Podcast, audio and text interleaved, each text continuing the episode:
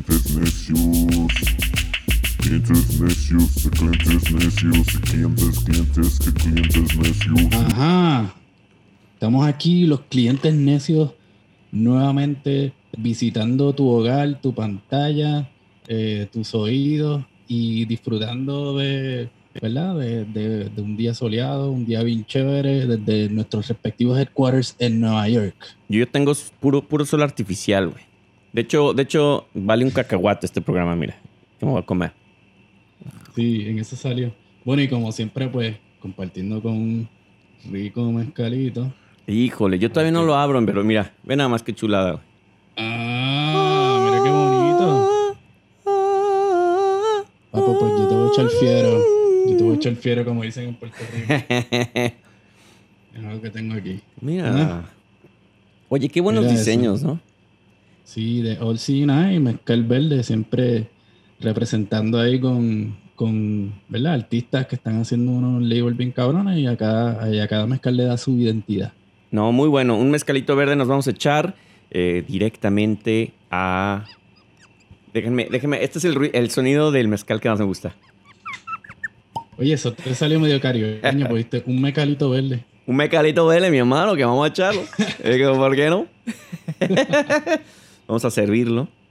Y pues Wow. obviamente nosotros no empezamos ningún programa sin antes echar un mezcalito verde que pues obviamente este pues nos hace más felices en este en este en estos días de coronavirus. Salud. ¡Pling! Salud. Oye, Mario, hoy vamos a estar hablando con un gran personaje, este, de, no solamente del punk, pero de la música latina, del rock mexicano. Este, cuéntame un poquito de eso, Omar. Sí, pues nada, este, bueno, antes que nada, pues como siempre, un gustazo compartir aquí este, semanalmente con el gran, con el gran Too White to Be Mexican, directamente desde Guadalajara, vía Queens. Así es, el tapatío perdido en Queens. y mi queridísimo DJ Chabacano.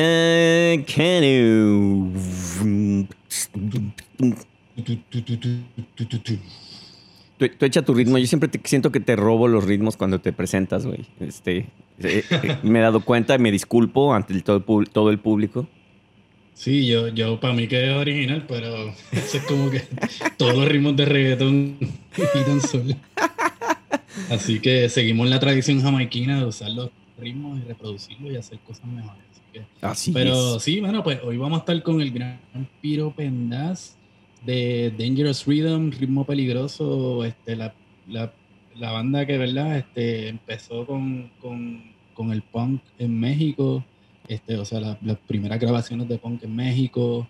Este, estoy aquí bien emocionado porque tengo un, un montón de preguntas en mi mente que, que- que quiero hacerle, ¿no? A alguien que vivió esa escena desde los 70, tú sabes, y a través de los años hasta el día de hoy, que ha seguido pues haciendo su música, este, como Dangerous Rhythm primero y después como Ritmo Peligroso, más todo lo que ha salido, este, salió el documental este, este año, ¿verdad? Se- Salió este año, exactamente. sobre la historia de, de, de Dangerous Rhythm, así que aquí pues bien entusiasmados con la conversación de hoy y de verdad que disfrutaste. Sí, sí, así es, Salucita. Así es. El Pino nos va a estar platicando sobre. Pues le vamos a preguntar cosas que nos aclare. Obviamente, ya con mi queridísimo Mario he hablado de ciertas conversaciones que he tenido con él eh, a partir del punk y de otras cosas, pero pues obviamente que mejor que él, que, que sea el que nos cuente estas, estas historias. Sí, y bueno, y ya, ya está ahí el gran Piro Pendaz, así que está conectándose. Ya está conectándose, ya lo vamos a tener por aquí. Somos, somos los ¿Qué botellita? Estamos, estamos echando un mezcal a las 5 a las cinco de la tarde. Ah, está bien, hombre. Yo, yo porque ya me puse una de whisky el sábado, mano, que, que estaba temblando el domingo, carajo. Fue, fue, no, no, No, no. entonces, entonces, ahorita en la pandemia he estado tratando de limpiarme lunes, martes y miércoles porque prácticamente la agarro como de jueves a sábado. es que carajo, se tiene uno que relajar. Oye, sí. Giovanni, eh, te voy a recomendar si te gusta el mezcal. Yo, yo soy mezcalero, Yo pero soy soy, sobre súper todo mezcalero. mezcalero cuando estoy en México, porque aquí me traigo una botella y pues se me acaba y es muy difícil conseguir un buen mezcal. Y mira, estuve en Oaxaca estuve en Oaxaca tocando en noviembre y me traje una botella de un reposado de esos que ni siquiera tiene etiqueta, que lo compré por ahí por donde está el árbol del Tule. Sí, de maestro También mezcalero, una ¿no? maravilla. Pero después en diciembre, los cuates estos que hacen el dulce de mencia, trata de ver a lo mejor si a lo mejor se lo pueden dejar a algún pariente tuyo en México y eso. O si yo voy, igual me lo traigo y te lo mando por correo. a hacemos. deluxe. Pero si eres, si eres mezcalero, lo tienes que probar, querido. Yo, yo no sabes, Piro, pues eh, yo- seguro no sabes, pero yo no tomaba nada hasta que llegué a Nueva York. y conocí a mucha gente mezcalera, muchos amigos en común. Y pues, eh, el mezcal fue el que sí me gustó. Y era así, todos me, todos me hacían burla de, oye, ¿tú ¿cómo empezaste de cero güey, a, cu- a 48 grados de alcohol?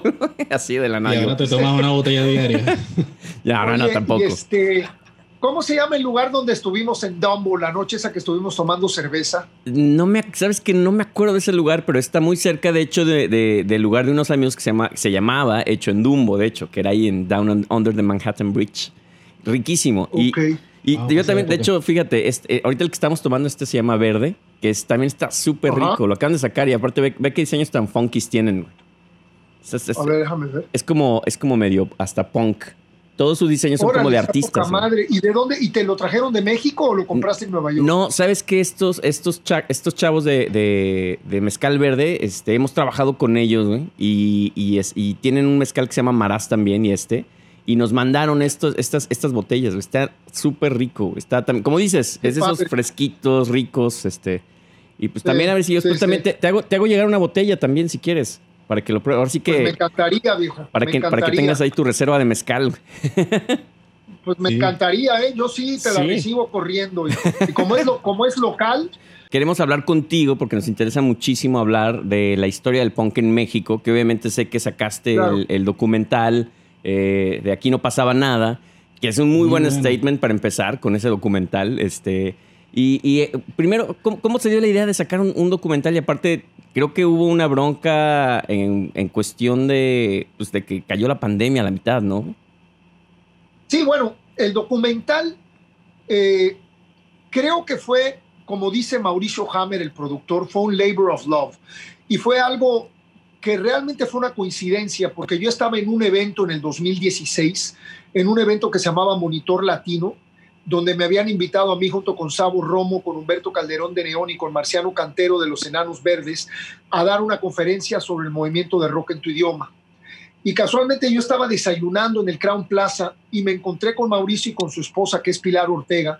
Y Pilar es la, es la directora y Mauricio es el productor, el realizador junto con ella. Y me dijeron, oye, pues no puede ser que Sais tenga su documental y que Dangerous Rhythm no tenga su documental. Entonces yo les dije, pues de qué se trata, ¿no?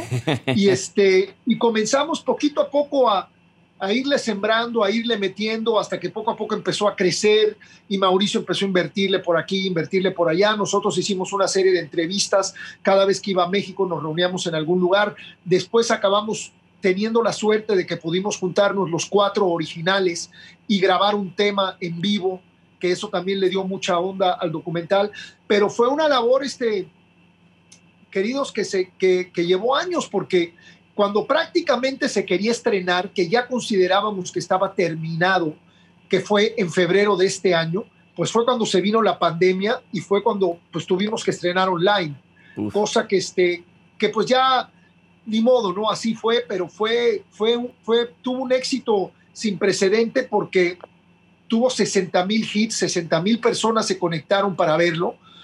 En total, durante la noche, si no me equivoco, no me acuerdo, creo que fue un viernes de mayo, desde las 8 o 9 de la noche de un viernes de mayo, que si no me equivoco, creo que fue el 9, hasta, hasta las 11 de la noche del sábado. Fueron como, como un poquito más de 24 horas al aire. ¿no? ¿Que no crees que eso fue Y- benéfico? Creo que habl- hablamos con Gabriel Nuncio, que es productor también, hizo esta película de Ya no estoy aquí, produjo la película de Ya no estoy aquí y trabajó con Cuarón en Roma y tal. Este, y hablamos sobre eso, como de, eh, a lo mejor suena, suena muy mal decir, puta, no tengo mi película en el cine, pero el alcance que tienes en redes sociales, como dices, tú lo, tuviste como, por así decirlo, dos funciones de verlo gratis en redes sociales, ¿no? Como fueron como dos fines de semana que te lo aventaste, ¿no? Exacto, fue primero, fue el, el primero, el primero fue dentro del Festival de Cínica, el Festival de Cine Cínica, a través de la página oficial de aquí no pasaba nada. Y después lo volvimos a estrenar con el Instituto de la Imagen. Pero el primero fue así, de verdad que estábamos impresionados, ¿no? Tanto la directora Pilar Ortega como todos los integrantes de Dangerous Rhythm y todo el equipo que se dedicó a realizar eso, también Manuel Casteltor, que fue como el, primer camarógrafo y, y varias gente por ahí, incluso eh, el otro día estuve con un chico que también fue coeditor y creo que es muy amigo tuyo, Gio. ¿Quién? Que tiene una banda de... Ah, Julián Name, claro. Julián. Ese, Julián, ese sí. Mero, es que ya son tantos nombres, mano. La otra vez me dijo, de hecho, sí. Banda, ¿eh? Sí, tiene muy buena banda. buena su banda. Es muy chistoso porque con él he hablado mucho eh, eh, del punk y siempre sales tú. Él, él, siempre me dice, no, es que yo soy súper fan del Piro y eso te hablo de cuando tenía veintitantos años, hace muchísimo tiempo. Y siempre él había querido como conectar contigo por años, güey. Ya después me dijo, güey, pues me, me, tocó hacer la edición del, del, del, del documental, güey. Ya por fin conocí a Piro y yo, ah, qué buena onda, cara. Entonces... Sí. Y ya nos hicimos cuate, no nos, no nos conocemos en persona todavía, pero ya estamos whatsappeando y quedamos de a lo mejor hacer una colaboración y eso. A mí me encanta de verdad el legado que, que dejó el punk setentero y ochentero mexicano, porque hay una cantidad de bandas punk en México que a veces uno no está enterado. Y no nada más en México, ahorita en Dublín están saliendo una serie de grupos como estos, este, como estos, este, The Fountains DC. No sé si los has oído. No, no los he escuchado, ¿eh? Te, te lo recomiendo. Y otros que ahorita se me acaba de, de, ir el nombre, que igual al rato me acuerdo y te, y te comento. Pero Fountains DC, este, su disco de 2018, la BBC, lo sacó como el mejor disco del año, hijo, cosa wow. que es un, un, mérito medio cañón, ¿no? Entonces yo creo que, que, que está como, como, como regenerándose o reavivándose el movimiento post-punk. Qué interesante. Sí. Oye, eh, Piro, ¿y cómo, verdad? Usted siendo una banda fundacional de, de, de, lo que fue el punk en, o lo que es el punk en México, ¿no? Este, ¿Cómo se siente, pues, tú poder tener, ¿verdad? La, la habilidad de poder decir, pues, mira, este, mi mi banda fue de las primeras bandas de, de, de punk en México en grabar el disco. El single, de, el primer single de Dangerous Freedom es ¿verdad? Una, una, pieza de coleccionista. Este, dentro de tu carrera ¿verdad? musical, ¿cómo, cómo, cómo, míralo ahí, este, cómo, cómo tú ¿verdad? ves y valoras eso y sí. ves ese legado que ustedes dejaron? Hermano, yo empecé, yo empecé creo que a darme cuenta de eso recientemente, hace unos 8 o 10 años, porque al principio estábamos tan enfocados en la creación, en esta frescura que estaba gestando nuestra música, que estábamos completamente obsesionados en lo que era estar grabando, produciendo, componer, tratando de mejorar cada quien en su instrumento. Y de pronto eso cuando vienes a ver, llevas 8, 9, 10 años metido en eso, ¿no? Y, y nosotros cuando nos formamos, no estábamos seguros de que éramos la primera banda que estaba haciendo punk en México. Después nos dimos cuenta que sí. Por ahí comenzó también unos cuantos meses después una banda que se llamaba El Rebel de Punk, uh -huh. que siguen activos hasta la fecha, que también es una banda veterana de más de 40 años. Y obviamente Size, que fue como probablemente la tercera banda que se formó como a los meses o tal vez al año que se había formado Dangerous Rhythm. Entonces empezó a crear como un bloque y ya después este, surgió eh, Síndrome del Punk, surgieron los Casuals, surgieron los Watts, hasta que llegó un momento en que habían 8, 9, 10 bandas que cada una traía su propuesta y estaba muy interesante.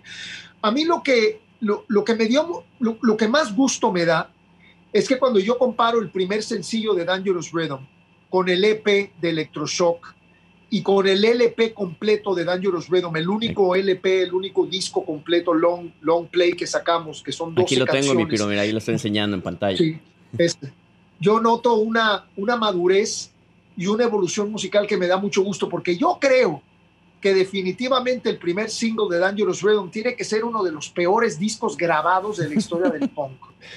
Porque ese disco está pésimamente grabado, pero eso también le da un encanto. Esa es su magia. Que pocos discos pueden lograr. A veces tú quisieras sonar así y ya es tan sofisticado el equipo que hay que es imposible que suenes así.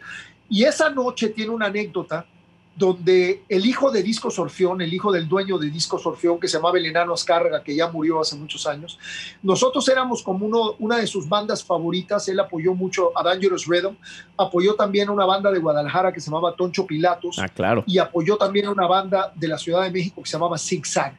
Ya después comenzó bien a apoyar a Sais, pero cuando nos, nos, apoyó a nosotros, consiguió el estudio de Orfeón, llegamos al estudio de Orfeón y había un ingeniero con una actitud bastante arrogante, bastante mamón, y se volteó y dijo, si no me dan algo de cenar, me voy a ir. Y entonces este, el enano le ordenó una pizza, se comió la pizza y se fue como a la hora. O sea, le dimos de cenar y el hijo, se fue, su madre se fue. Y, y, dejó, dejó todo ecualizado y todo más o menos balanceado. Y prácticamente el enano Azcárraga y nuestro ingeniero de luces, que era Paco Ballesteros, que también trabajaba en Discos Orfeón, ellos se encargaron de grabar el disco. Entonces estuvimos en el estudio como desde las 11 de la noche hasta las 4 de la mañana haciendo pues, lo que nos placía y como Dios nos lo dio a entender. o sea que se grabaron prácticamente el disco en una noche. Eh, en una noche grabamos las tres canciones y este y sobre todo recuerdo que The Bar y No No No no tuvieron tanto problema. El verdadero problema era la locura del cover de los Rolling Stones de Stray Cat Blues, que era una era un un, shot de adrenalina pura de tres minutos y pico y yo acababa rojo, sofocado de cantar la canción, entonces a veces tenía que tomar aire y esa fue la que más trabajo nos costó, fue en la que, en, la que nos debemos de haber demorado un par de horas porque tanto The Bar como No, No, No salieron muy rápido, ¿no?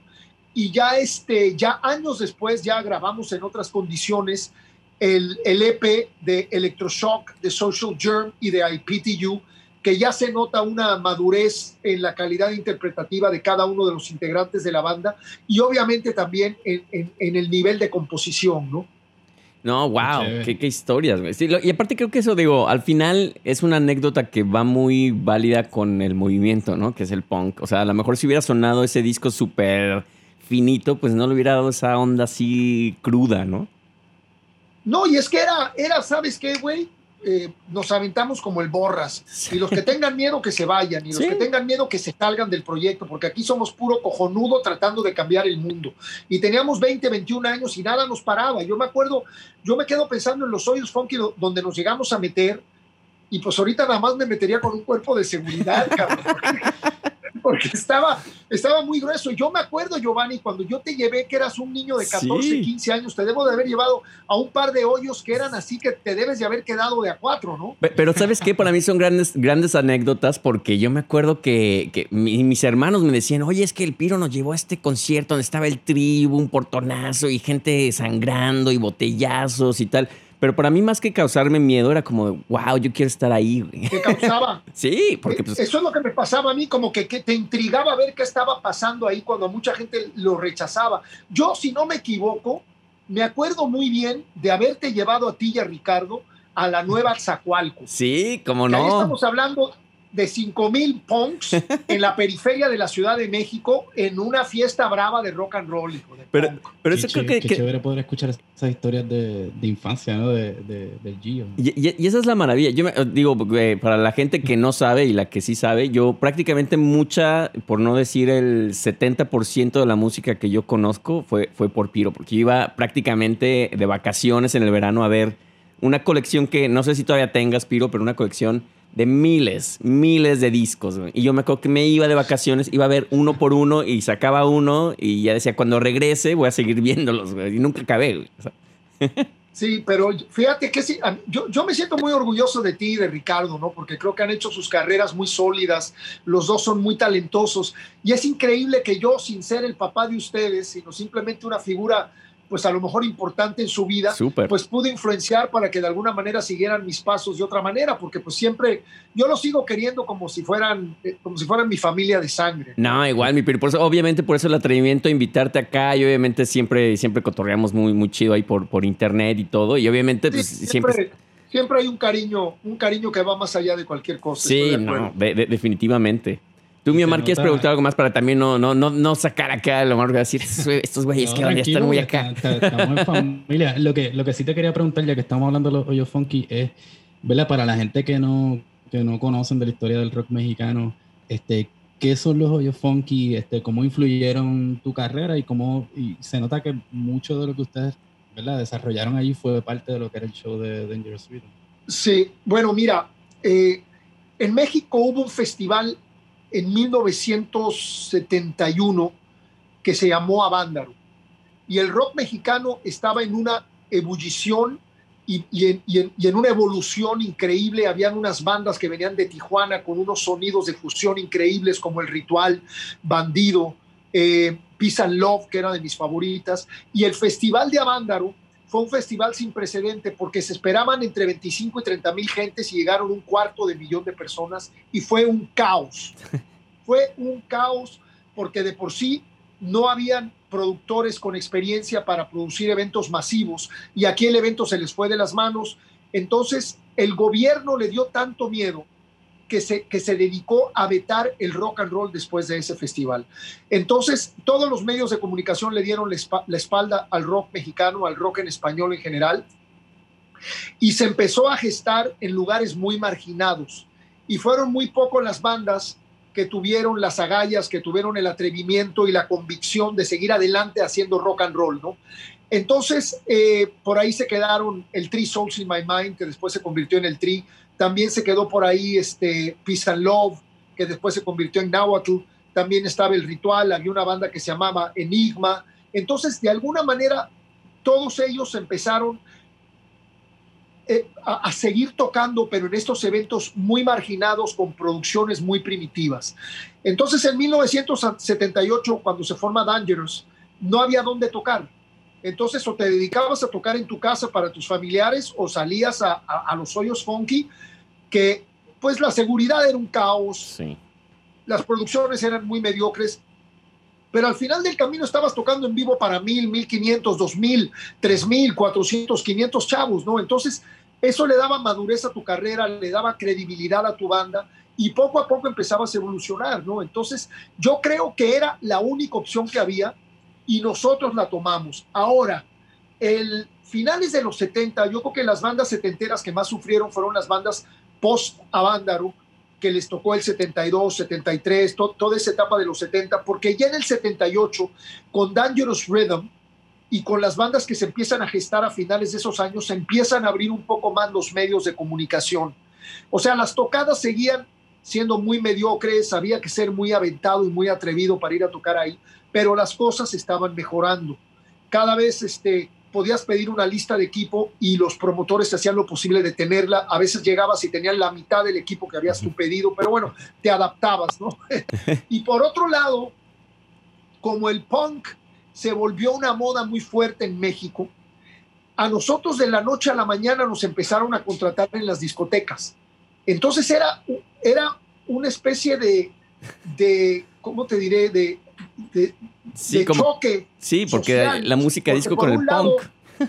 tocábamos entre semana, un jueves o un viernes por la noche, a lo mejor en una discoteca clase media alta, donde iban los ricos a vernos como unos bichos raros para ver qué onda estaba. Traíamos, a lo mejor mucha gente pues sí era rock and rollera, pero había mucha gente que iba por curiosidad y estábamos el fin de semana tocando en los hoyos, ¿no? Entonces era una cosa increíble. Yo por eso siempre dije que nosotros nunca fuimos una banda elitista, que nos dedicáramos a tocar a un solo tipo de estrato social, porque al final del camino el rock es popular y tocábamos para todo tipo de gente y así fue toda nuestra carrera, incluso con ritmo peligroso. ¿no? Oye, pero, pero tocas... En esa ah, época, este, en esa época o quizás hoy en día la escena punk en México, o sea, habían como dos escenas quizás.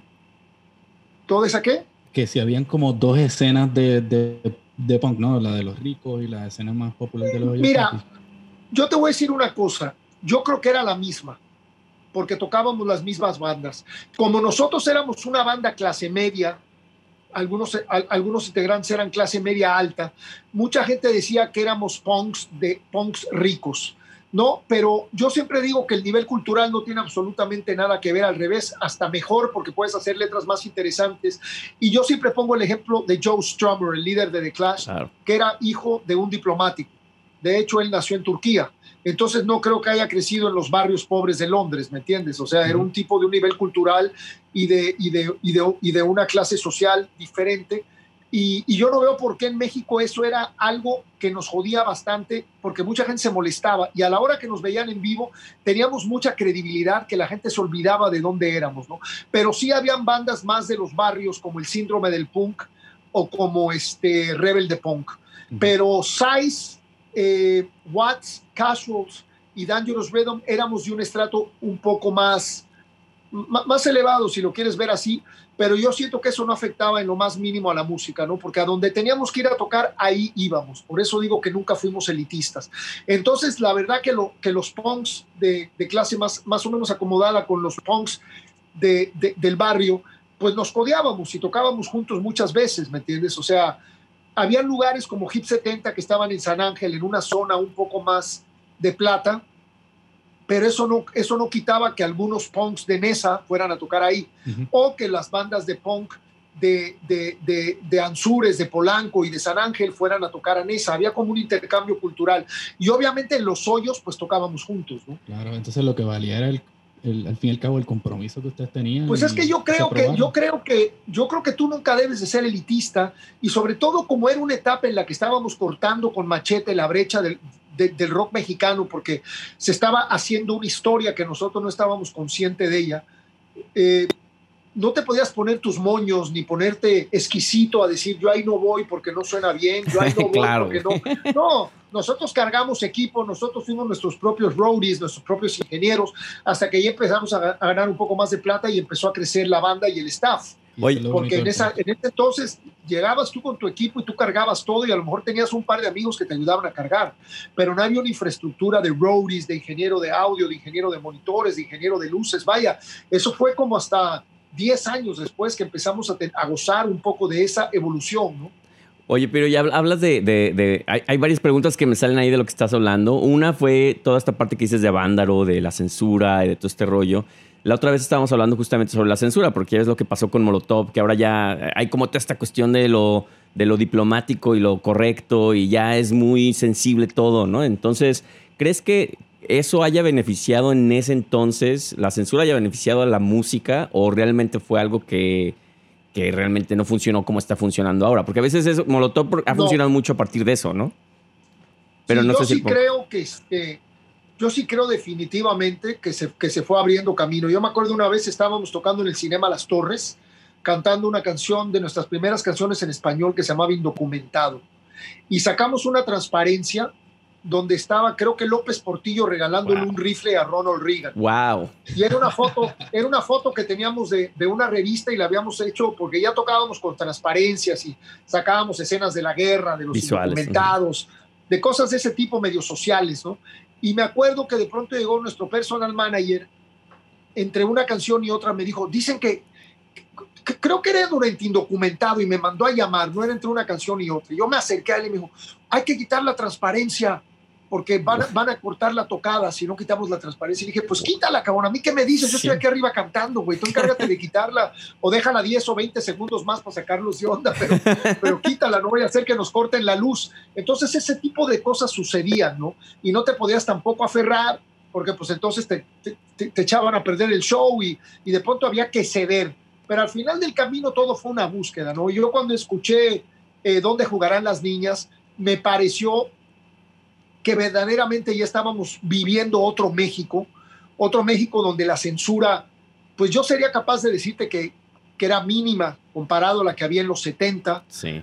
Eh, y era mucho mayor a la que todavía llegó a ver en los 80, perdón, mucho menor a la que todavía llegó a ver en los 80, porque al final del camino el disco de Molotov es un disco sin tapujos y es un disco que no tiene absolutamente ninguna corrección social ni política y cantan lo que se les da la gana y es en parte por lo que los admiro tanto, ¿no?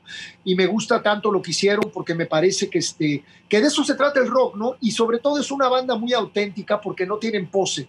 El Ayala, el Tito, el Randy y el, buen Mickey Widobro cantan lo que traen en el corazón y lo que traen en la cabeza. Ellos no tienen que ser políticamente correctos con nadie y eso es algo que yo se lo respeto mucho porque no es una banda de pose. Mucha gente lo podría hacer como de pose para llamar la atención y eso. Y ellos los hacían, ellos, ellos lo hicieron porque fue lo que se les dio la gana de hacer y lo que traían en su mente y en sus corazones y querían proyectar y por eso se las crees. Sí, y así empezaron, digo, finalmente ese era su inicio, ¿no? Oye, y también no vamos a hablar mucho de la censura, pero ya que está este tema y que tú conoces súper bien a, Rubén Albarrán, porque también llegamos a hablar de eso en, el programa, eh, ya ves que censuraron Ingrata, este, tú, o sea, ¿crees que hay ahora, y hablamos nosotros sobre esta, esta onda de que ahora ya hay como una autocensura? O sea, antes a lo mejor era el gobierno en esa época, ¿no? Donde llegaba Díaz Ordaz y llegaba el ejército, te cortaba los toquines y tal pero hay, hay como una conciencia muy personal de toda la gente, de decir, ok, cambiemos el mundo, pero ¿qué tan,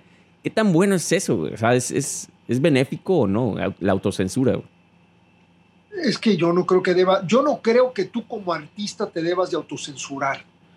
Yo creo que tú tienes que tener, dependiendo de tu mensaje y dependiendo de tu manera de componer, tú tienes que ser coherente con, con, tu manera de componer. Yo, por ejemplo, yo soy una persona que ahorita que estoy grabando el nuevo disco de Ritmo Peligroso, ya me di cuenta que otra vez nos salimos de la zona de confort, porque es una naturaleza que tenemos, es una naturaleza de no caer en formulismos, una naturaleza de no decir, es que yo ya sé cómo funciona mi música. No, eso sería como, como tener una, una postura media cómoda, media floja, y yo creo que siempre debes de tratar de seguir haciendo música con pasión.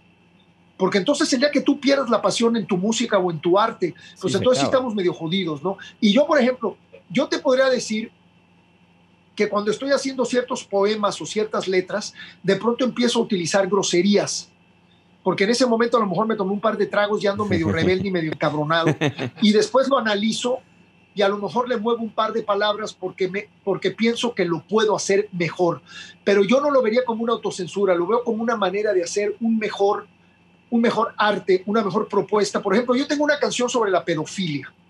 Creo que hasta ahorita muy poca gente ha, ha cantado sobre los pederastas, sobre los pedófilos, que es un grave problema en este mundo y sobre los hijos de puta que tienen sexo con los niños y, ese tipo de cosas que son sumamente desagradables y que todos los días se están creando noticias, pero la gente está como tapando el show, no hablen de esto. Entonces yo hice un tema que se llama Dejen a los niños en paz y lo que más trabajo me costó fue hacer una letra que impactara. Claro. Y te estoy hablando de que yo, yo he hecho letras en 10 minutos. He hecho letras en 10 minutos que las he hecho así y de pronto le cambio dos, tres cositas y pronto que me llevó dos horas en hacerla y la perfeccioné y, fueron dos horas a lo mejor de trabajo. Pues esta, esta rola yo creo que sí me tomó un par de meses darle el equilibrio correcto, cambiarla para que no sonara amarillista, para que no sonara cochina, para que no sonara en mala onda, pero que sí te dejara un hoyo en el corazón y te sacara de onda de lo que es capaz un ser humano de meterse con los niños, ¿no? Y qué, pena, ¿no? Y qué, bueno que, que tienen medio para denunciarlo. Sí, totalmente. Y yo lo voy a seguir haciendo hasta que me muera porque está en mi naturaleza denunciar. Como, como, como lo hace a su manera Molotov, Ritmo Peligroso lo ha hecho durante años a su manera, protestar muy a nuestra manera, pero es algo que yo lo tengo en la sangre. A mí siempre me ha parecido muy aburrido cantar de un solo tema. Entonces la propuesta es parte de lo nuestro. Yo no te voy a decir que yo no tengo una canción romántica, que no tengo una canción de alguna alucine, porque al final del camino eso es un disco, un disco es una etapa en la vida de una banda. Y tú no estás todo el día de buen humor, no estás todo el día de mal humor, no estás contento todos los días, tampoco estás encabronado todos los días. Y de pronto hay días que te sientes positivo, días que te sientes a lo mejor más apagado.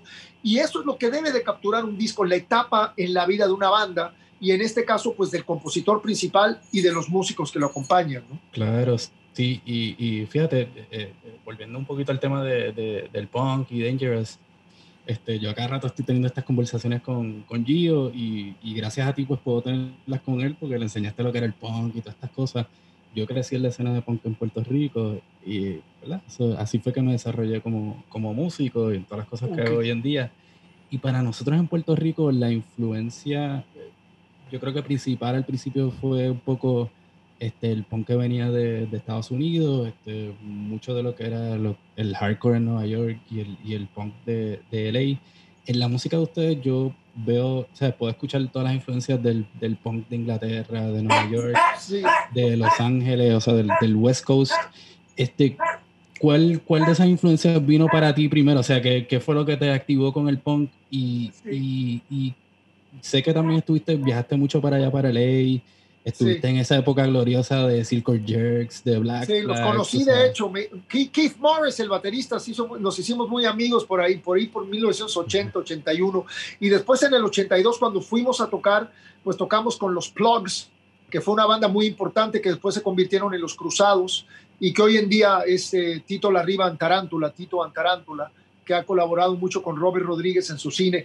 Pero mira, tuvimos oportunidad de conocer a, a, Black Flag, incluso antes de que entrara a cantar este Henry Rollins, el, Black Flag original, también a Wall of Voodoo. Y el punk de Los Ángeles a mí me gustaba mucho, me gustó mucho, sobre todo una banda que se llamaba X, Claro. que tienen un disco que se llama Los Ángeles. Esa, esa banda me parece probablemente de mis favoritas. Y me gustan mucho los Dead Kennedys de San Francisco. Pero nosotros en nuestra influencia, como estábamos medio evolucionando a la par que las bandas de LA, el punk británico era como más antiguo. Entonces yo creo que bandas, probablemente la banda americana que más nos impresionó eh, al mero principio fue Divo, que eran Mm, estos, estos tipos que no eran punks, eran una música Sí. muy extraña, que eran de Akron, Ohio.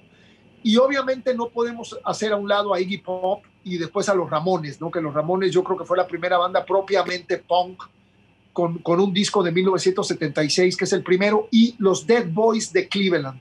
Esos tipos me gustaban mucho y me parecía también que estaban un poco adelantados. Pero siempre lo que fueron los Sex Pistols, The Clash y una banda que se llamaba Wire, a mí me impresionaron así de primera, que para mí fue un impacto. O sea, porque independientemente de que los Sex Pistols fueran músicos o no, yo la primera vez que, que escuché cantar a una persona como Johnny Rotten con esa rabia Sí. y con esa actitud de que estoy tan inconforme que me cago en todos ustedes, ¿me entiendes? Con esa rabia y esa locura, yo quedé impresionado. Y eran una planadora, porque el primer disco para mí suena muy bien y es un disco sumamente fuerte. Y yo quedé muy impactado con el Nevermind the Bollocks. Y, y a la vez creo que Dangerous tuvo como que la onda de no parecerse a nadie de los británicos. Había gente que decía que nos parecíamos un poco a los Buzzcocks y a The Fall Mm. que eran dos bandas británicas también muy famosas de aquella época, pero yo creo que los Buzzcocks eran un poco más pop, con unas guitarras muy fuertes, y ritmo era todavía más crudo, Dangerous Rhythm era todavía más crudo, y nos empezamos a preocupar mucho por estructuras de las rolas, por crear atmósferas diferentes dentro de cada canción. Claro, yo también venía de muchos años de escuchar rock progresivo británico y de escuchar a King Crimson, a Yes, a Jethro Tull, a Genesis con Peter Gabriel, a Frank Zappa en Estados Unidos, que son raíces que yo nunca negué, porque el punk de pronto mató todo y se dedicó a crear música a partir de, de la época punk, y yo nunca quise negar esas raíces, porque para mí eran importantísimas, y fueron las raíces que a mí me dieron una madurez y me dieron un sentido para seguir adelante en mi composición y en mi música, ¿no? Yo recuerdo incluso en el 78, poco antes de que nos formáramos, cuando teníamos boleto para ir a ver este, a, a los Rolling Stones con el disco de Some Girls, Uf. todos los amigos punks de las bandas de allá con las que habíamos interactuado por medio de Tito Larriba, que fue nuestro primer amigo allá, nos decían que estábamos locos, que cómo carajo íbamos a ir a ver a los Rolling Stones. y nosotros, para nosotros era ir a ver la- las raíces con las que habíamos crecido, ¿no? Sí, sí, y como que muchos punks negaron la historia y empezaron a crear la historia de aquí para adelante, ¿no? Pero a mí eso sí me costaba mucho trabajo. Yo no podía ignorar una música que des- desde los 14 años empezó a hacer y a dejar una fuerte huella en mi camino musical, ¿no?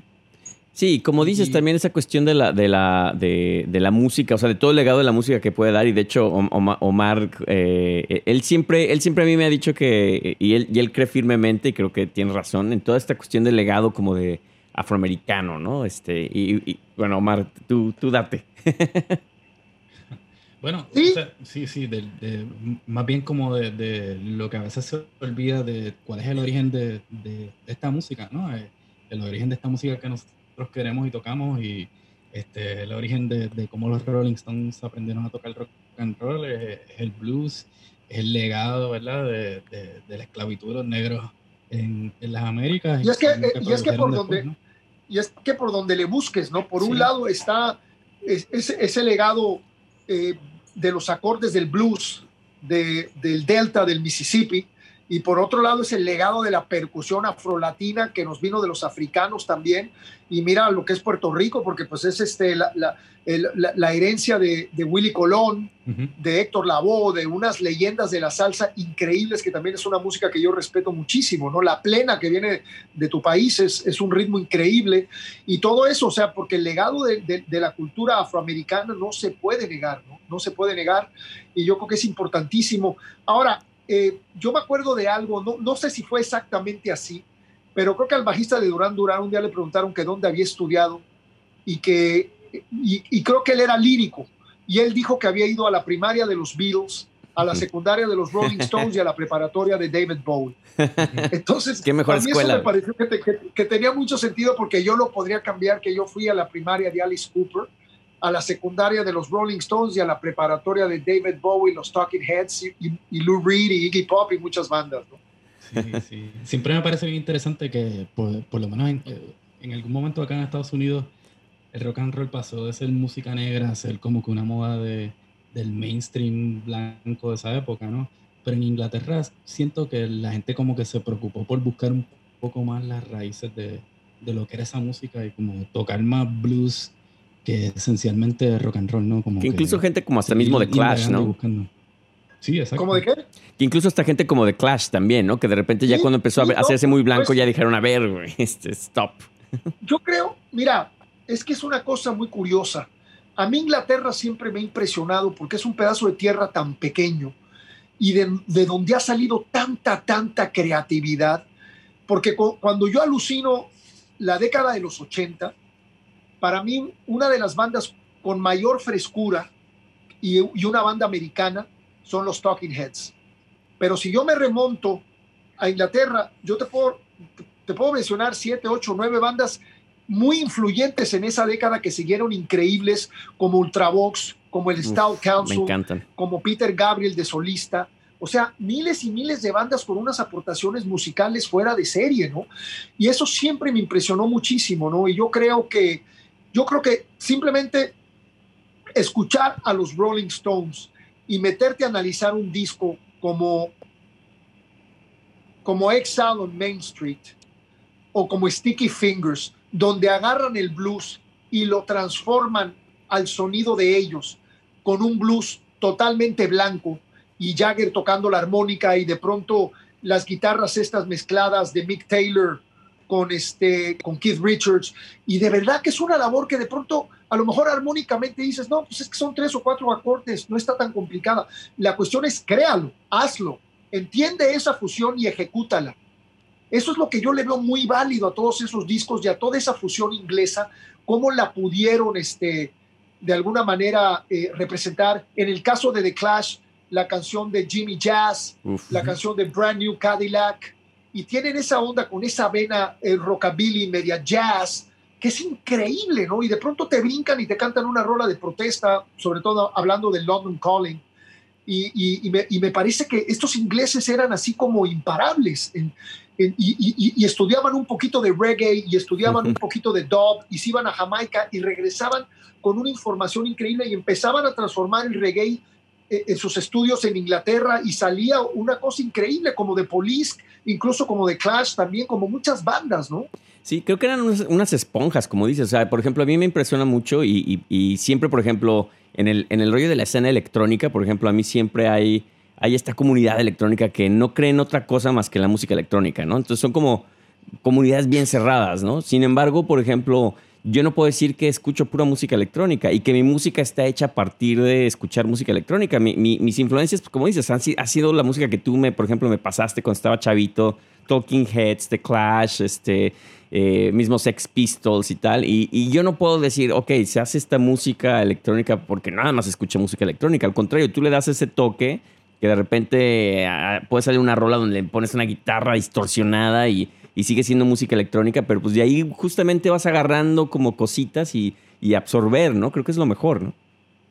Yo estoy completamente de acuerdo contigo, Giovanni. Yo creo que cuando tú hablas mal de un estilo musical que no te interesa, por decir algo, o cuando tú te casas y te vuelves un purista, que lo único que haces es, no, es que yo nada más hago rock pesado con guitarra, bajo y batería, tú te estás perdiendo de mucho. Y yo, que soy un ferviente admirador y seguidor de la fusión, porque para mí la fusión refresca la música, si no la música se queda muy lineal.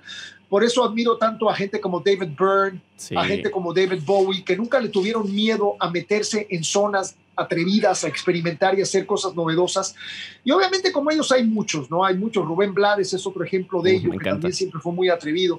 Entonces, eh, yo creo que cuando tú dices, este estilo no me gusta y no lo voy a escuchar, te estás perdiendo de mucho, porque por ejemplo, yo cuando traté de entender un poco el rap, el gangster rap, y empecé con NWA, y no les agarré mucho la onda, pero de pronto con los años escuché a una banda que se llamaba A Tribe Called Quest, Claro. que me parece que traía una propuesta más interesante. De pronto escuché a The Avalanches, Me que es electrónico, pero medio hip, medio dub y con una serie de cosas. Me gustó, le encontré la onda. Cuando escuché a los Orishas de Cuba, Uf, que era rap auténticamente cubano, era un rap que tenía mezcla con la música fundamental cubana, con el son montuno cubano, con el bolero cubano, y me volaron la cabeza. ¿No? Entonces yo creo que cuando tú te quedas casado con un estilo musical y dices, no, es que esto tiene que ser así, te estás perdiendo de mucho. Y lo acabas de decir, le metes una guitarra eléctrica distorsionada a la música electrónica y puede empezar a agarrar unos rumbos increíbles, ¿no? Entonces yo soy partidario de eso. Eh, creo que hay que ser atrevido. Por ejemplo, Kendrick Lamar tiene unas cosas increíbles. Y, y- y hay mucha gente que yo le pregunto que no, me, me da hueva, güey, pinche rap. Entonces, pero, pero dices, ok, pues a lo mejor no es el momento para que esa persona lo escuche, pero para mí al revés, a mí me refresca y me motiva y se me ocurren cosas, ¿no? Cuando escuchas esas cosas, como, como la, la onda esta que hizo con los músicos estos de jazz, de, de creo que es este Donnie McCaslin, que es un saxofonista que vive en Nueva York, que tiene un trío, que luego Bowie se lo robó para su último disco a raíz de haberlo escuchado con Kendrick Lamar. Entonces, toda es, todo este intercambio musical y como cada quien lo hace a su manera es increíble, ¿ves? Bueno, y justamente como dices, Bowie, por ejemplo, fue. eh, Yo, yo, yo es de- obviamente también me encanta David Bowie, incluso aquí tengo su, su veladora aquí atrás, este de mí. Pero, por ejemplo, algo que, que, que, que siento que. Y, y viendo muchos documentales y la historia de David Bowie, es como, por ejemplo, cuando, cuando él este. Pues cómo se agarró como a gente como Klaus Nomi, cómo se, se agarró el movimiento del crowd rock, este, lo absorbió, pero también fue muy criticado porque dicen que prácticamente se robó el sonido de ellos y los, este, los aventó, ¿no? Pero a la vez, pues también ese es como el, el- ahora sí que la guerra y en el amor todo se vale y pues él, él lo único que hizo fue explorar. ¿no? No, y Bowie, por ejemplo, Bowie le, le agarró muchísimo a los New York Dolls. ¿no? También, y fue claro. 40 mil veces más ex- exitoso que ellos. Los New York Dolls fue una banda que tuvo una influencia tremenda en, en la música americana y europea, ¿no? Y de hecho, Malcolm McLaren fue manager de ellos antes de ser manager de los Sex Pistols. Ahora, yo creo que Bowie, además de que fue muy hábil, siempre se supo rodear de muy buenos músicos, porque además de que él era muy buen músico, eh, tú te das cuenta que cuando termina su carrera con Mick Ronson, pues empieza a relacionarse con, eh, con ah, Earl Slick, que era un tremendo guitarrista, y después de Earl Slick se empieza a relacionar con Carlos Salomar, y después de con Carlos Salomar, pues viene hasta Stevie Ray Vaughan a tocar en un disco de él. Entonces siempre fue muy hábil para rodearse de músicos de muy alto nivel, ¿no? Y yo creo que eso también le ayudó muchísimo a su carrera. Pero esa parte que tú hablas de Klaus Nomi y todo eso, es una etapa que fue, pues yo creo que fueron a lo mejor tres o cuatro discos y probablemente terminó con el Diamond Dogs, porque después de ahí ya se fue con el David Live, que suena Sí. mucho más a rock, que trae a David Sanborn en el sax, Sí, sí. y luego se mete con Young Americans, que se vuelve un disco más, más de funk y de disco y de una onda como de, de entender un poco más la música americana. Sí, definitivo. Y, y siempre estuvo buscándole, ¿no? Buscándole de alguna u otra manera, ¿no? Sí, hasta, la, hasta el último, cuando escuchas a Nine Inch Nails ahí colaborando en el Earthling ya en sus últimos años y todo, ¿no? Exactamente. I'm afraid of Americans. Exacto. Oye, Piro, y, este, y hablando un poco de eso de la, de la fusión de los ritmos y, y este tipo de cosas, desde el principio ustedes con, con Dangerous y después Ritmo Peligroso han incorporado, eh, ¿verdad? Lo que son los, los- los ritmos latinos, la cumbia, No. la salsa.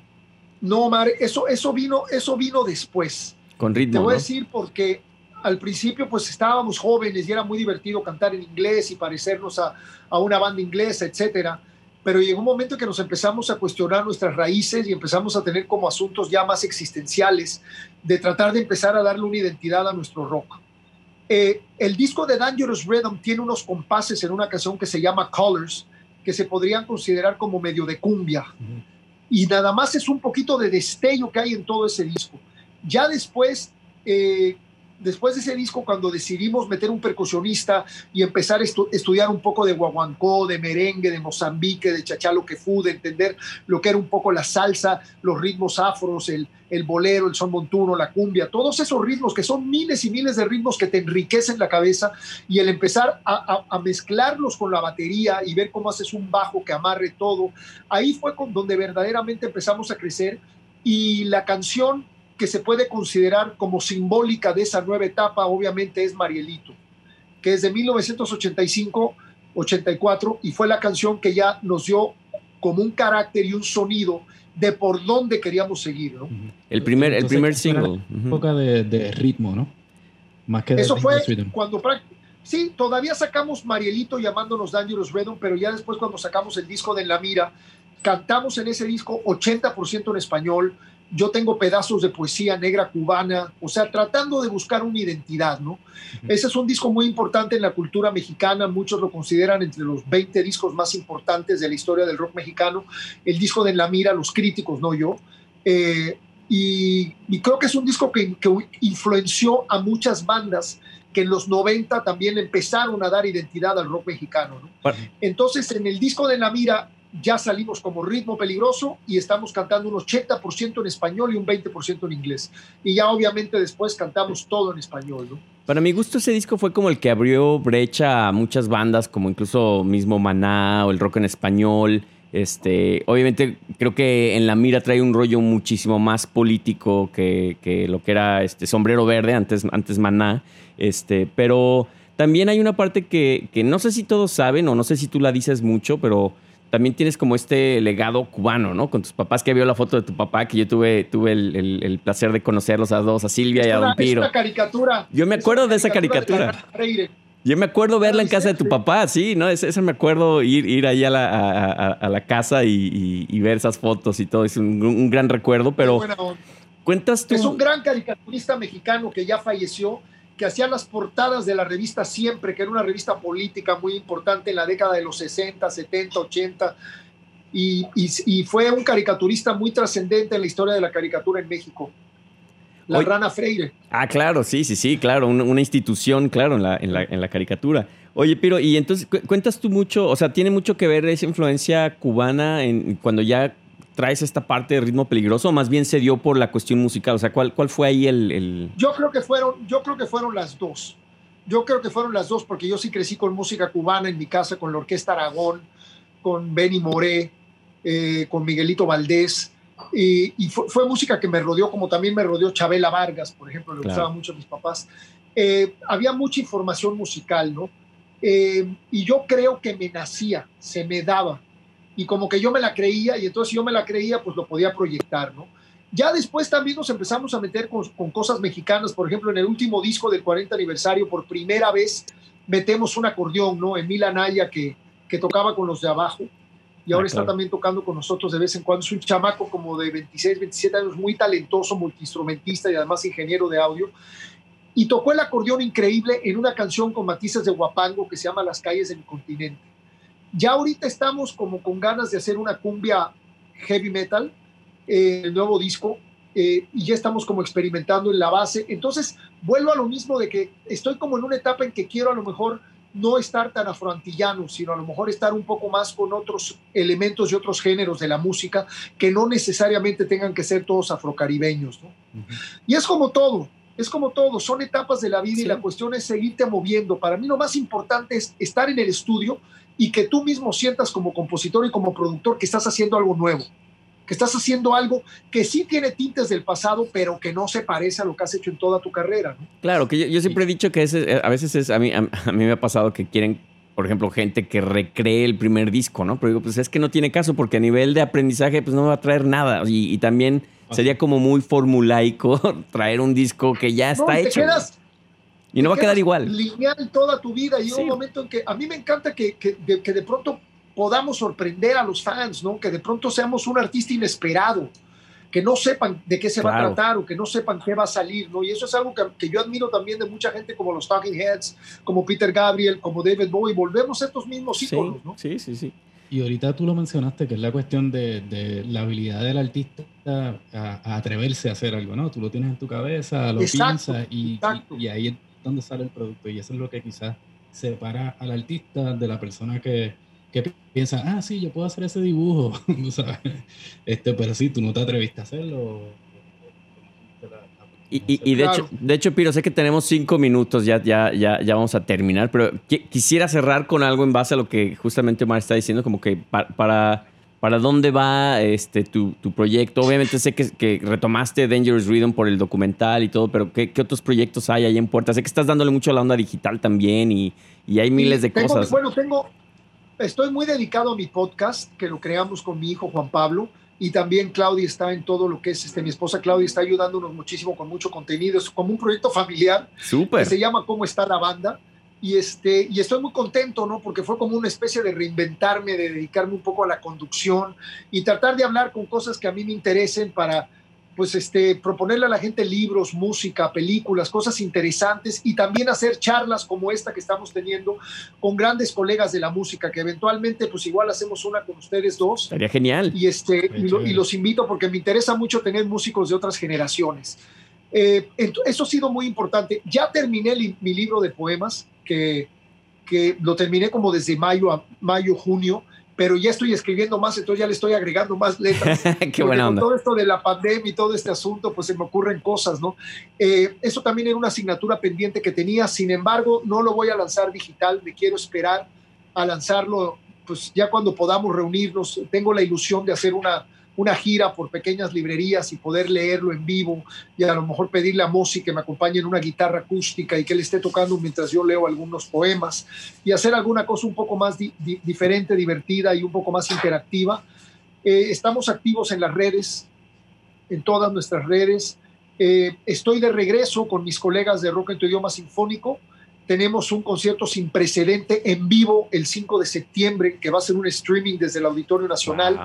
donde vamos a estar muchos de los colegas, eh, varios eh, compañeros tuyos de Guadalajara, Giovanni como bueno. el buen Cala y ah, Antonio claro. Ibarra de Rostros Ocultos, la Chiquis Amaro, que también es de Guadalajara, Sí. y Hugo Rodríguez, el cantante de Ah, Azul saludos a todos este ellos, proyecto. claro. Obviamente, todos bajo la batuta del maestro Sabo Romo.